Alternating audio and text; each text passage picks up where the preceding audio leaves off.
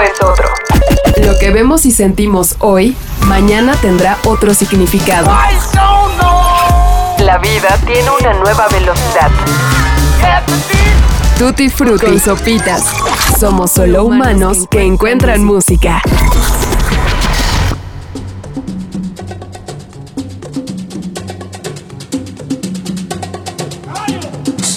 Dicen por ahí que para entender a las personas que nos rodean o aquellas personas que amamos o admiramos muchísimo, tenemos que entender su propia historia. Y si volvemos por unos instantes a 1989, nos daremos cuenta que encontraremos una de las películas de culto más importantes de todos los tiempos. Santa Sangre de Alejandro Jodorowsky.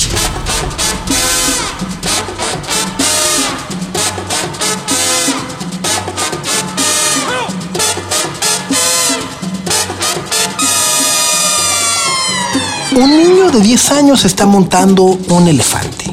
El circo del gringo está listo para recibir a un nuevo prodigio que será su nueva atracción. Los simbolismos que lo rodean son muchísimos. Payasos sonrientes y payasos tristes portando paraguas y banderas estadounidenses. Niños corriendo hacia la nueva atracción del pueblo. Una banda de marcha establece al ritmo lento del andar de los animales y un enano llamado Aladino es presumido como el más pequeño domador de elefantes. En toda esta escena, un águila observa desde lo alto. Como escuchan, Santa Sangre es una película difícil de describir porque las palabras habitualmente no suelen hacer justicia a lo que vemos. En el cuadro vemos una infancia rota desde la perspectiva del trauma provocado por una maternidad fallida. Es una obra en donde los caballos o elefantes pintados de blanco y dorado, malabares y cuchillos voladores son el puente para llevarnos a nuestras propias oscuridades y cuestionar nuestra comodidad ante el mundo es el sinsentido de la vida como la más pura de las lógicas. Puro surrealismo. ¿Por qué bebe tanto? Mi madre me ha contado que mató a una mujer cuando estuvo en América. ¿Y ya no puede volver? Ah. La vida es dura. Ven, ven, vamos a ver el nuevo número. ¿El nuevo número? Sí. La mujer tatuada. Pero, ¿qué es el surrealismo?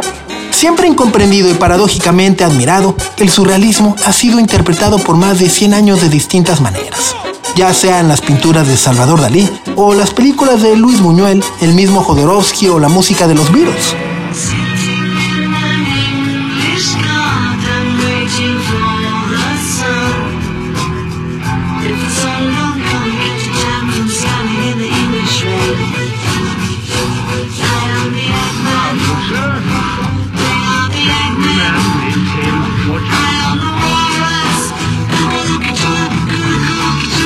Movimiento, en pocas palabras, fue un desafío constante a la lógica convencional y a una exploración de las profundidades del subconsciente. Utilizó la extravagancia como una licencia para hacer, decir, grabar o ejecutar lo que el pudor impide. Contar una historia no lineal con muchas drogas encima o una sobriedad absoluta. Ha habido absolutamente de todo. Desde luego nos podríamos clavar en muchos e increíbles ejemplos, pero este podcast no se trata de eso. El niño montado en el elefante es Fénix, un personaje complejo que solamente pudo haber sido personificado por Adanovsky, dados los lazos precisamente de sangre que tenía con su director. Como muchas otras obras de arte, esta película ha estado por décadas abierta a la discusión, pero para nosotros es importante mencionarla porque nos ayuda a comprender un poco mejor el presente de nuestro invitado para este episodio. Adanovsky era ese niño montado en el elefante blanco bajo el nombre de Fénix. Un artista muy joven que probablemente desde entonces sabía cuál sería su camino. Han pasado 34 años y el ídolo sigue recolectando historias y contándolas. Lo ha hecho desde la cuna gracias al entorno creado por su padre, Alejandro, y su madre, la actriz Valerie Trumbay. Ellos, precisamente como productores, escritores y artistas multidisciplinarios, fueron la base para las primeras visiones e incursiones de Adán en la pantalla grande. Comenzando con Santa Sangre, pero también tomando un impulso de manera autónoma y un tanto autodidacta. El menor de los Jodorowsky inicia su propio camino y legado. Si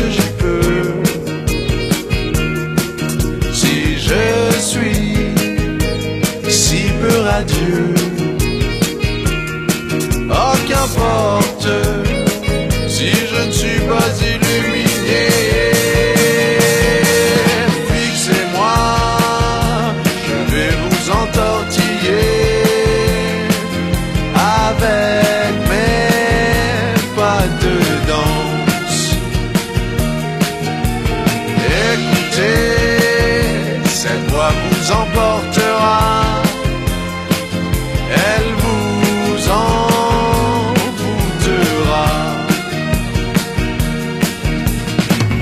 Aprende y absorbe lo que ve en Francia, lo que ve en Chile y lo que ve en México.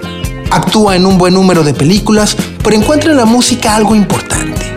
Cuenta él mismo que George Harrison enseñó a tocar la guitarra los acordes de mi, si y la. Cálmate, Marta y Gareda. Una lección que se escucha pequeña, pero pudo ser uno de los tantos detonantes que lo han traído al presente que vive hoy. Su música, nos atrevemos a afirmar, es la huella más importante que ha dejado el apellido Jodorowsky en tiempos recientes. Conocida en los ambientes bohemios y subterráneos de los países antes mencionados, la música de Adanovsky ha penetrado en el inconsciente colectivo internacional. Y tenemos que decirlo. Particularmente con mucha fuerza en México. ¿Por qué? Porque además de su propia obra, la cual abordaremos extensamente más adelante, ha sido la mente detrás de un buen número de discos que hemos amado a lo largo de la última década. ¿Le suena Solstice de León Larregui? Oh, brillas y brillas tan lindo y juntos entre pestañas. Divina divina sonrisa abrazo de luna de luna llena. Si volvieran a ser de este man, Entiéndeme, te pido explicación, porque me estás matando y destruyendo la razón. manual de viaje a un lugar lejano de Jumbo,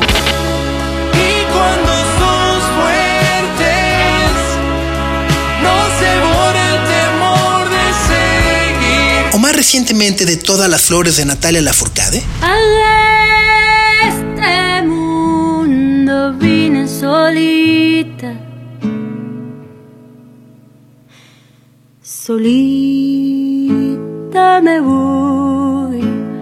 este.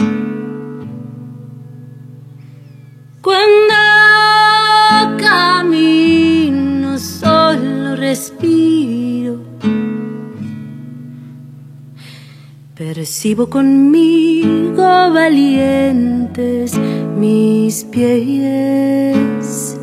Queremos suponer que sí, porque al menos este último, como ya lo hemos dicho, ha sido un disco que creemos traspasa las fronteras de nuestro país.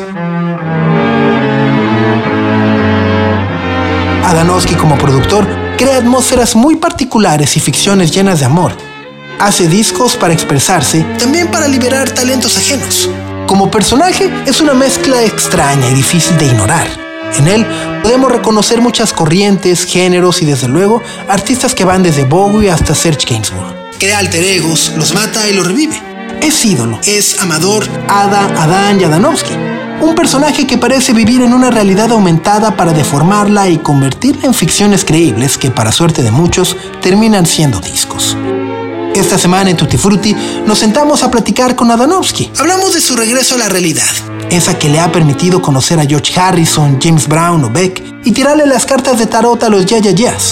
Hablamos de lo caduco del surrealismo y de la necesidad de crear un nuevo movimiento donde puedan caber nuevas formas de expresión. Está trabajando en ello. Es el irracionalismo. ¿Qué es o en qué consiste? Él lo describe brevemente y a continuación, antes de siquiera conocer el manifiesto, el cual está redactando. Pero por ahora, lo terminado es lo importante. Después de una pandemia, este hombre tuvo que reconfigurar sus prioridades y destruir otras más para enfocarse en sí mismo y tener la habilidad de poder articular un regreso largamente anunciado y esperado. Adanovsky presenta The Fool, así que espero que lo disfruten. Con sopitas.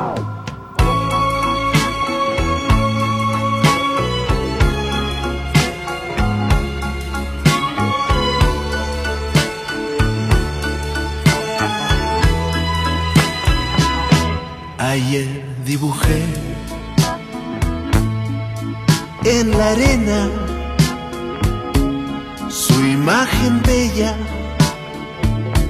y la contemplé. Luego llovió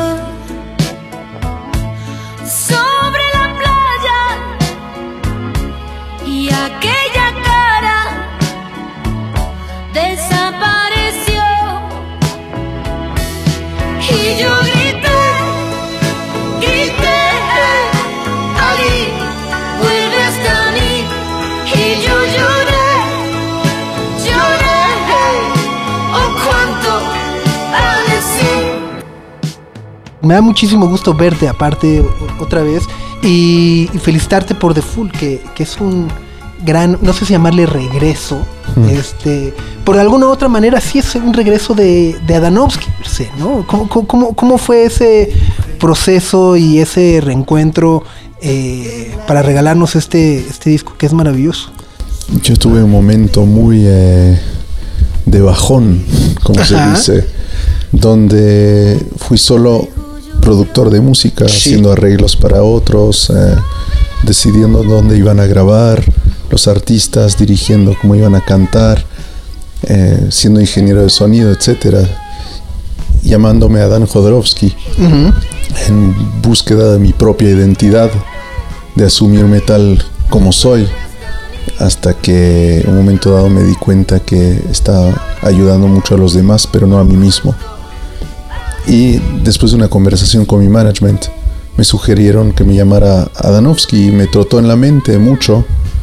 Y me recuerdo que esa noche me dormí, hice un sueño, un sueño lúcido, donde estoy despierto en el sueño. Y me apareció el nombre Adanovsky, The Fool, y yo vestido de blanco.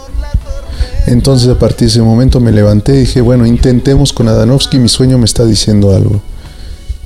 Y llegamos a donde estamos hoy, que hice un disco que se llama The Full, con la portada de disco donde estoy vestido de blanco, y, eh, y me llamo Adanovsky, de nuevo.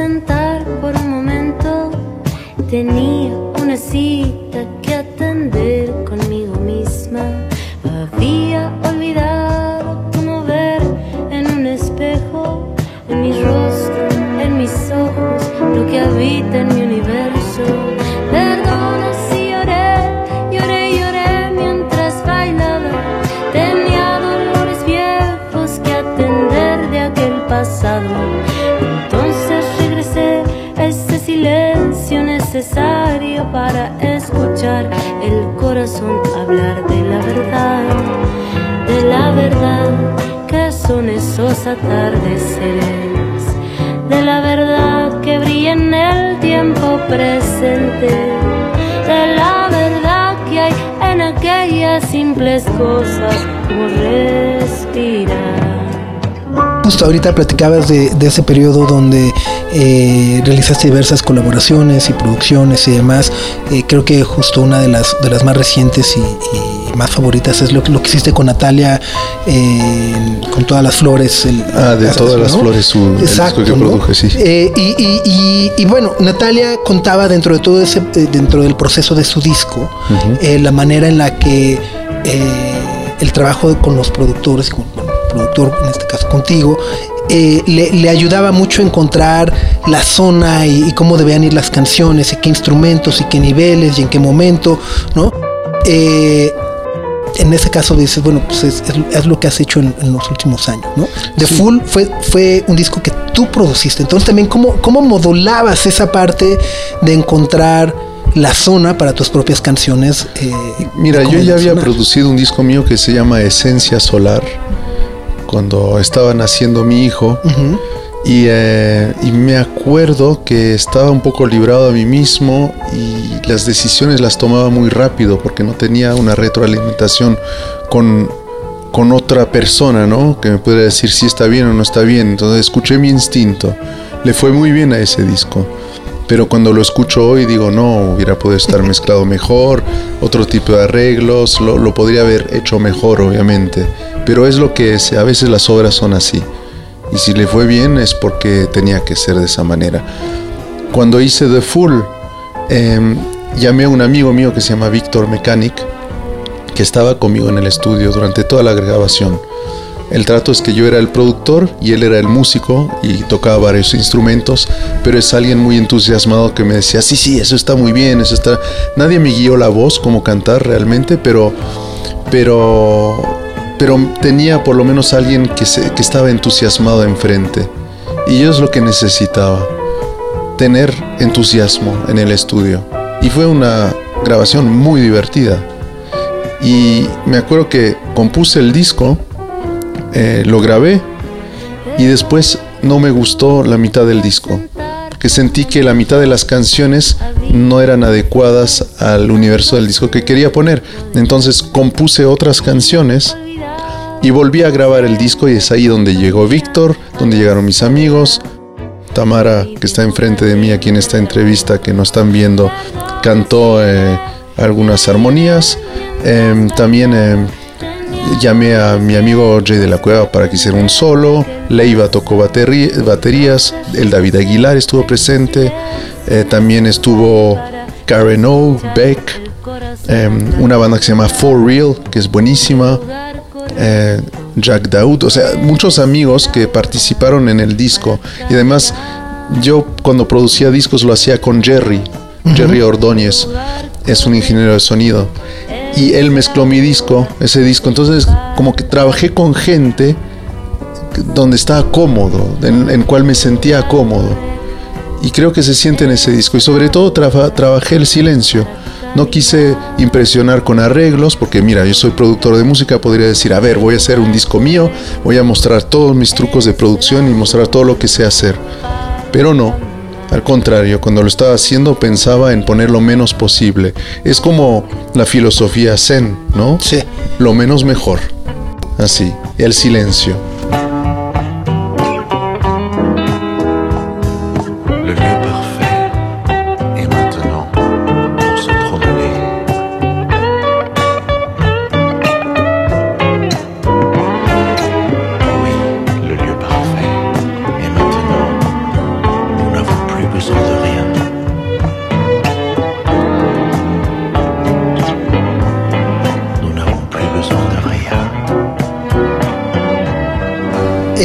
Es también como una especie de, eh,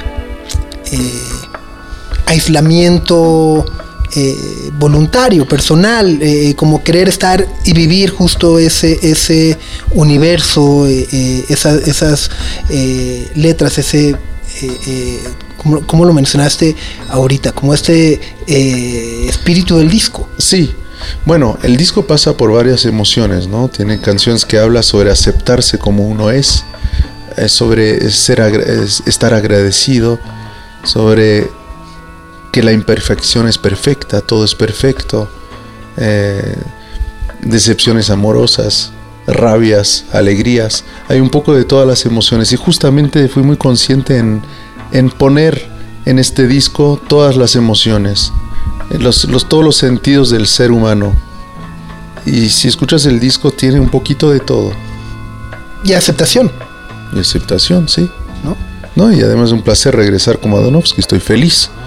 Estoy feliz porque regreso a mi casa y puedo descansar de mí mismo. O sea, del otro, del cantante. Oye, y, y- y- y me, me encanta también esta parte que es eh, muy Adán, eh, muy Adanovsky también, que es muy colaborativa. Eres una, eh, siempre has sido una persona muy colaborativa. Al inicio no. Eh. Al inicio quería hacer todo yo solo. Pero bueno, ¿Cómo, cómo- cómo- cómo- cómo- llegaste justo a, a- a- este momento de, de abrirte y empezar a, a colaborar y probar cosas con diferentes personas? la experiencia, ¿sabes? Cuando vas avanzando, haces varios discos, ves que hay cosas que tú puedes hacer y otras cosas que no puedes hacer. Hay gente que puede dibujar pero no hacer los colores. Yo estoy en ese, en este, en ese caso. Yo puedo dibujar pero no hacer colores. Ya a veces puedo hacer una canción y de repente no puedo terminar el coro, entonces llamo a un amigo.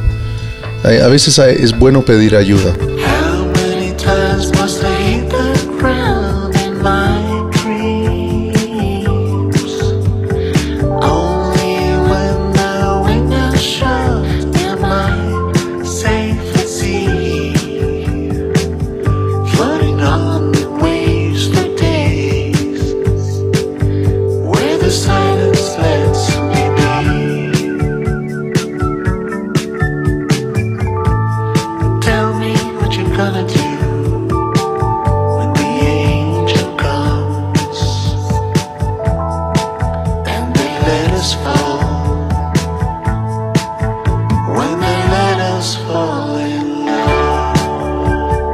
Entiendo, por ejemplo, que la canción con Karen O fue eh, un ejercicio similar, ¿no? Donde tú tenías la melodía y ella acabó poniendo la letra.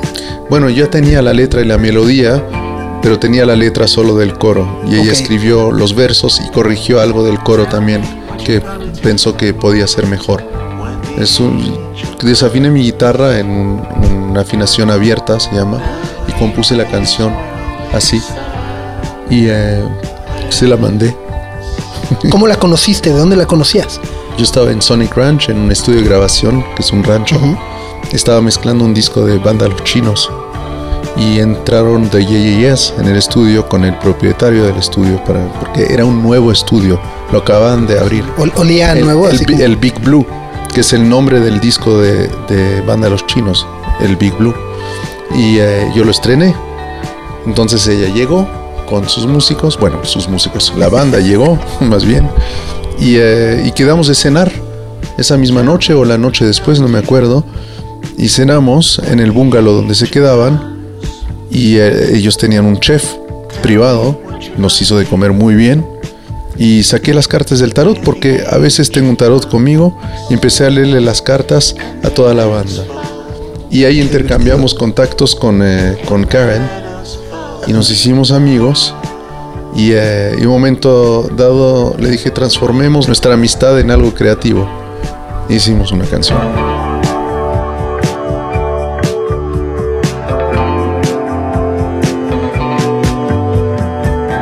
Y con Beck tengo entendido además que fue también como una triangulación extraña con, con Sean Lennon eh, y demás. Cuéntanos un poco también.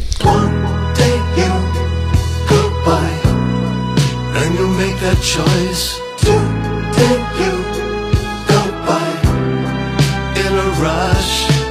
Feels like and you're coming back. Remember you to say. You with a. Bueno, eh, conocí a John Lennon por mi sastre, porque tenemos el mismo sastre. Ah, Mándanos la tarjeta, ¿no?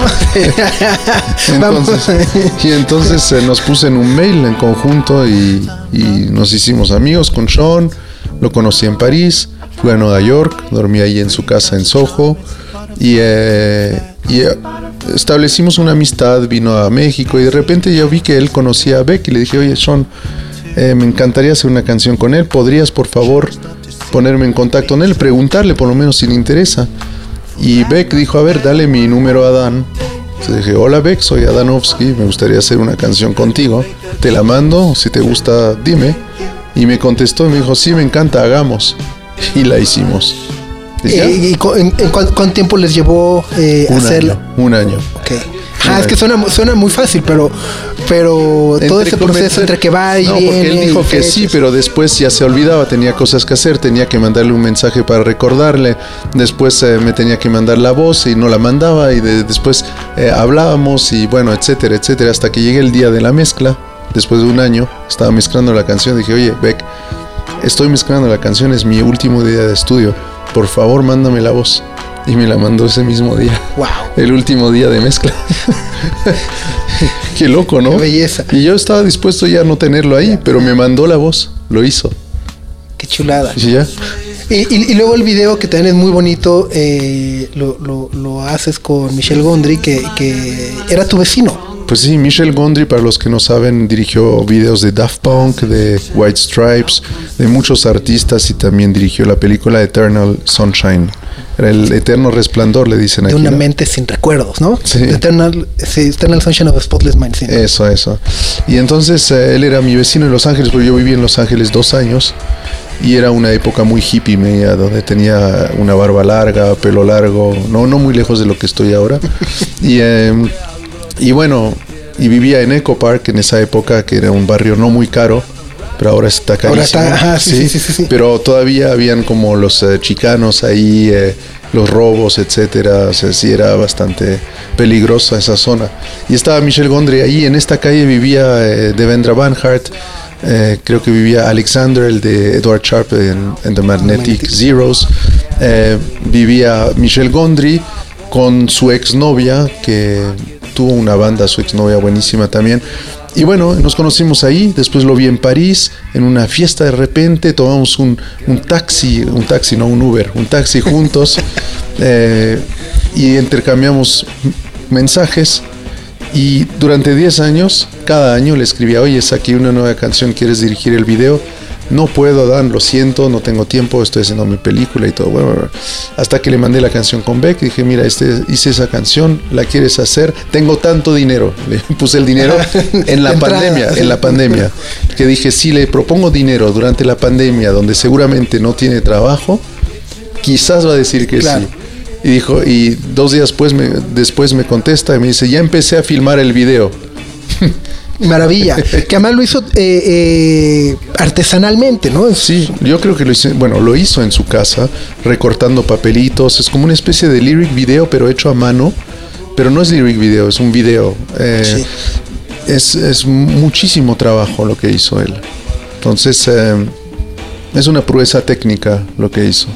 Yo lo dejé hacer, es un genio, hay que dejarlo crear como él quiere. En, en general te consideras eh, ese tipo de, de colaborador, es decir, eh, donde viene otra persona y dices, bueno, ok, eh, tú pones esto, No, hazlo general- como sabes. Mira, por, por ejemplo, Beck no le voy a decir cómo cantar, o sea, canta increíble. Michel Gondry es un director alucinante, no le voy a decir nada. Confío ciegamente en él, ¿ves? Entonces después si es colaborar con, eh, con alguien, un compositor que es muy bueno, tal vez sí puedo aportar algo. Pero, pero cuando no es necesario, no es necesario. No, y justo te preguntaba, eh, tomando en cuenta el, el- el- la instrumentación del disco, ¿no? Ahorita que, que contabas esta anécdota de este buen amigo que llegó contigo y te ayudó y fue un poco como, como el Pepe Grillo ahí en, en temas de producción. Eh, creo que también poder lograr toda la instrumentación, la atmósfera que quieres en el, en el disco y demás, ¿cómo fue ese proceso también dentro del estudio con el David, con Jay, con... Mira, a mí me gusta llegar eh, con guitarra y voz en un estudio y empezar a hacer los arreglos en el momento. Me gusta la frescura y la improvisación. Eh, no preparo mucho antes, nunca. Con nada en la vida, eh, de hecho, no preparo nunca. Aparte un taller que di este fin de semana, lo preparé dos días antes. Pero ves, ¿El de dos días antes. no, era un taller de, de, de psicocreatividad Ok. y desarrollo artístico, donde desatas los nudos artísticos, ¿no? Eh, a veces hay gente que no logra crear o terminar una canción, lo que sea, entonces eh, les di una herramientas canción, para un que... mail. Entonces, eh, ya ni sé, ah sí, los arreglos, pues los arreglos nada, yo, yo toqué, toqué batería por primera vez en, mis dis- en este disco, en muchas canciones, y, y ya, agregaba un bajo, hace falta una guitarra por una guitarra, esto está de más, hay que quitarlo, y así se hizo el disco, de manera muy simple. Obviamente muy simple con los eh, 60 discos que produje en mi vida, o que hice en mi vida más bien. Eh, eh, sí, yo creo que también la experiencia te lleva a lo esencial, ¿no? Oye, y, y- el Parece arte... que me la creo mucho, qué mamón. qué mamón soy. sí. Y, y- y el arte del disco, esa, esa, eh, vaya, la fotografía, no- nos contabas ya un poco, estás vestido de blanco, de dónde viene eh, eh, ese vestido blanco y demás, pero todos los detalles o, o símbolos, a lo mejor, no sé si estoy reinterpretando de más No, la no, no. portada, pero No, no, no, de la, el, el logotipo de Adanovsky, The Full, que ves en el disco, es el mismo que Amador. Yo di como ejemplo a Amador, dije, quiero lo mismo, porque es el regreso de Adanovsky. Entonces quería la misma tipografía, quería la misma puesta en escena, es decir, el personaje en el centro y el nombre arriba. Eh, el tocadiscos. el tocadiscos iba el lado setentero un poco con el Rhodes, Fender Rhodes rojo que no existe, que yo lo hice customizar. Entonces el único Rhodes así que vas a ver en tu vida, que está en la portada de... Es un teclado eh, que está en la portada. El piso de cebra. eh, la, la, mm, foto es analógica y pintada a mano también. a mano, pintada a mano los colores por la fotógrafa. Wow. Sí, sí, eso no se sabe, pero eso es, así se hizo. Y también cuánto tiempo les llevó. O sea, No, la foto tomó 5 minutos, 10 minutos. Eso fue rapidísimo. Pero armar todo el pro- Y era en mi casa. La foto estaba en mi casa. entiendo que, que, que- que este disco además lo, lo describes un poco como irracionalismo. Del Qué raro. irracionalismo. Justo hoy, justo hoy estaba hablando del irracionalismo, pero a todo dar. Porque tuve juntas sobre ese movimiento que estoy Ajá. creando. Cu- cu- cuéntanos un poco, me, me- me- me da mucha, mucha curiosidad y tratar de, de entenderlo. Mira, a ver, a veces el arte es eh, eh, tiene mucho que ver con la mente, ¿no? Lo creas con la mente, pero muy pocas veces a veces que funciona con el instinto. Entonces estoy juntando un grupo de artistas en Alemania, en Francia, en, eh, en Inglaterra, en México, eh, de artistas que ahora hacen parte del movimiento irracionalista que estamos preparando. Soy el embajador. Eh, no puede entrar eh, alguien en el grupo si no lo decido, obviamente, porque alguien tiene que decidir. Tú eres el administrador del grupo de WhatsApp. Exactamente. No, no hay WhatsApp. y, eh, y entonces nada, es simplemente crear con el instinto. Por ejemplo, hay obras de teatro que van a ser improvisadas en el momento. Eh, por ejemplo, tú guías un movimiento con el brazo y el pintor hace un, un- un trazo, Un y trazo. de ese trazo parte en, en algo y deja su, su, su instinto hablar con su cuerpo, ¿no?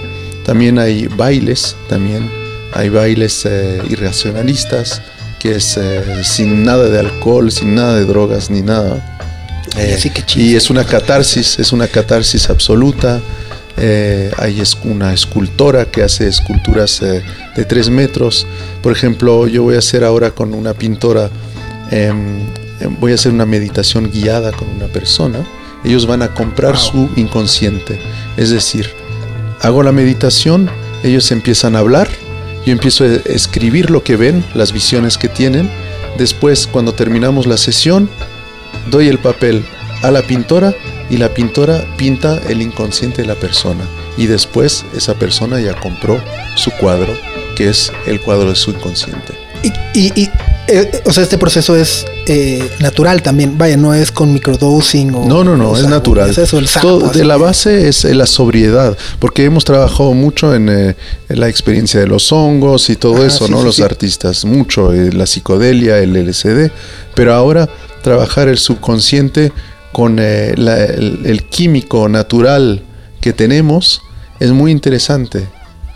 Y es ahí donde vamos a ver la prueba que puedes ir aún más lejos que con las drogas.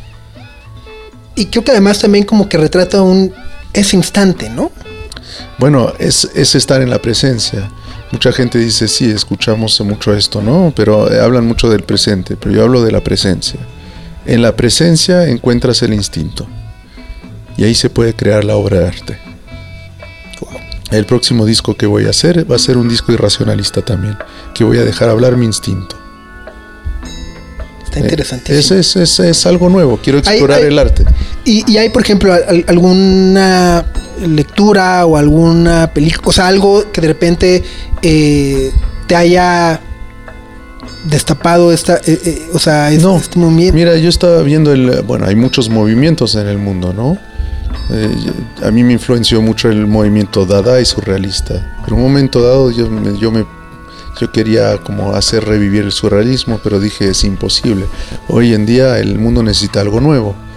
Entonces hay que empezar a hacer algo nuevo. Y cuando tienes una idea, creo que Jung decía eso, que cuando tienes una idea que no se ha hecho, que es original, es ahí donde ya puedes empezar a trabajar en colectivo, ¿no? A crear un colectivo. Entonces eh, eh, he encontrado el irracionalismo y desde ahí empecé a echar semillitas por ahí y por allá. Entonces eh, no sé lo que va a hacer, no tengo ninguna pretensión con esto, simplemente explorar el arte. hacerlo. que sea- que- Hacerlo. que está increíble, que además creo que te, te, te caracteriza muy bien esta parte multidisciplinaria, ¿no? Sí, Eh, don- don- don- donde, donde has estado, donde te has movido, exactamente. este, y que no te, no te encasillas eh, o no te limitas a una sola cosa. Sí, exactamente, sí. Sí, eh, sabes, Eh, hice el taller de arte este fin de semana y me dije, bueno, no soy solo músico, puedo hacer eso también y me dio un gusto tan grande. Me respiré, que siempre hace la misma cosa, sabes, es como dar vueltas siempre en el mismo lugar, hacer Claro. la misma cosa. Es bueno tener cambios, Demostrarse a sí mismo que uno es multifacético. Somos como, como un iPhone. Tenemos varias aplicaciones en nosotros. Y la pila se acaba en chingo. Pues sí, te comes un buen taco y ya está después. Oye, eh, de- dentro de todo esto, eh, enti- entiendo que también estás trabajando en, en un guion de tu papá. Sí, entonces, eh, el guion de mi padre, ¿cómo sabes estas cosas? Eh, es un guion que él nunca hizo en los noventas. Lo acabo de proponer a una productora. Eh, me contestaron que es una hermosa locura, que lo están hablando internamente, que me espere, que me van a dar una respuesta pronto si sí lo hacen o no. Puede ser que no, puede ser que sí. No sé, estoy esperando una respuesta. Pero bueno, a- a- hacerlo mientras en el Inter eh, te ayuda también a, de nueva cuenta en esta parte multidisciplinaria, ¿no? Mira, a mí me encanta divertirme y hacer cosas diferentes y soy- estoy muy apasionado. ¿Ves? Eh, Tamara, que está enfrente de ti, ya hablamos de ella, Tamara Candela, que trabaja conmigo. eh, a veces le sale humo por, la- por las orejas porque hago demasiadas cosas, no diferentes. Entonces eh, hay mucha información. Na- Nada más así, Tamara, así. Cierra Está- los ojos. Y, y- y- y, eh, sí mueve la cabeza de arriba para abajo, acertando, ¿no? Em, es, es, es, es así. No sé, tengo como una inquietud y no sé por qué. Tal vez un día me dé- lo, lo, lo entienda. Quiero saber lo que sienten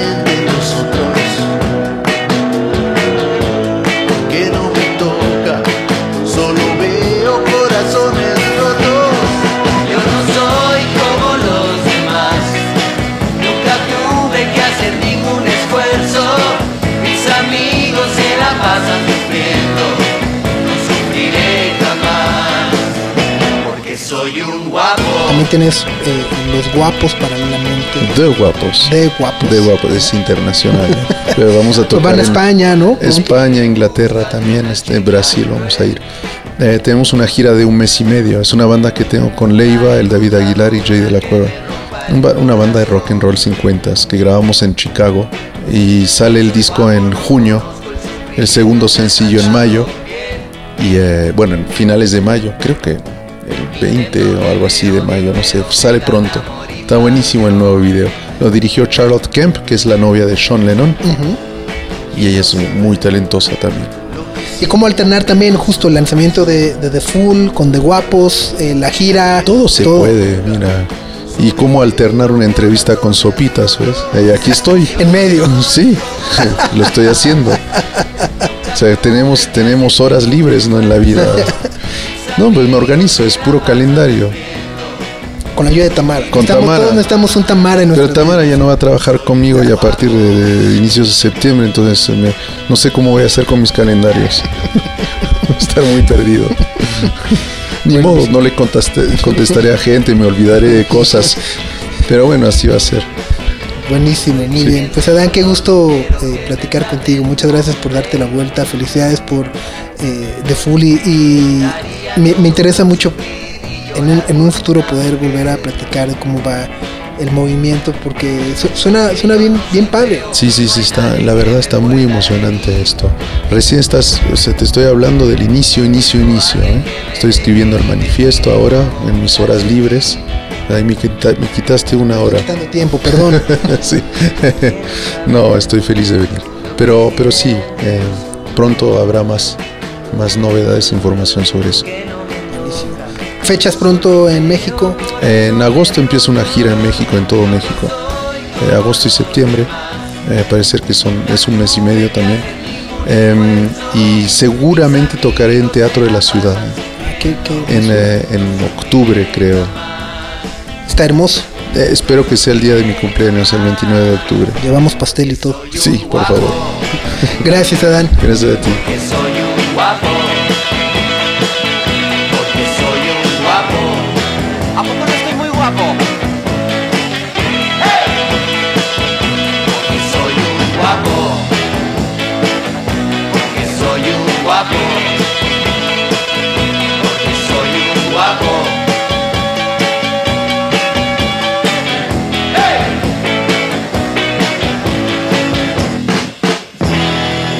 The Full está disponible en sus plataformas favoritas. Gracias infinitas a Danovsky por haber compartido unos minutos con nosotros y desde luego a ustedes por llegar hasta este punto.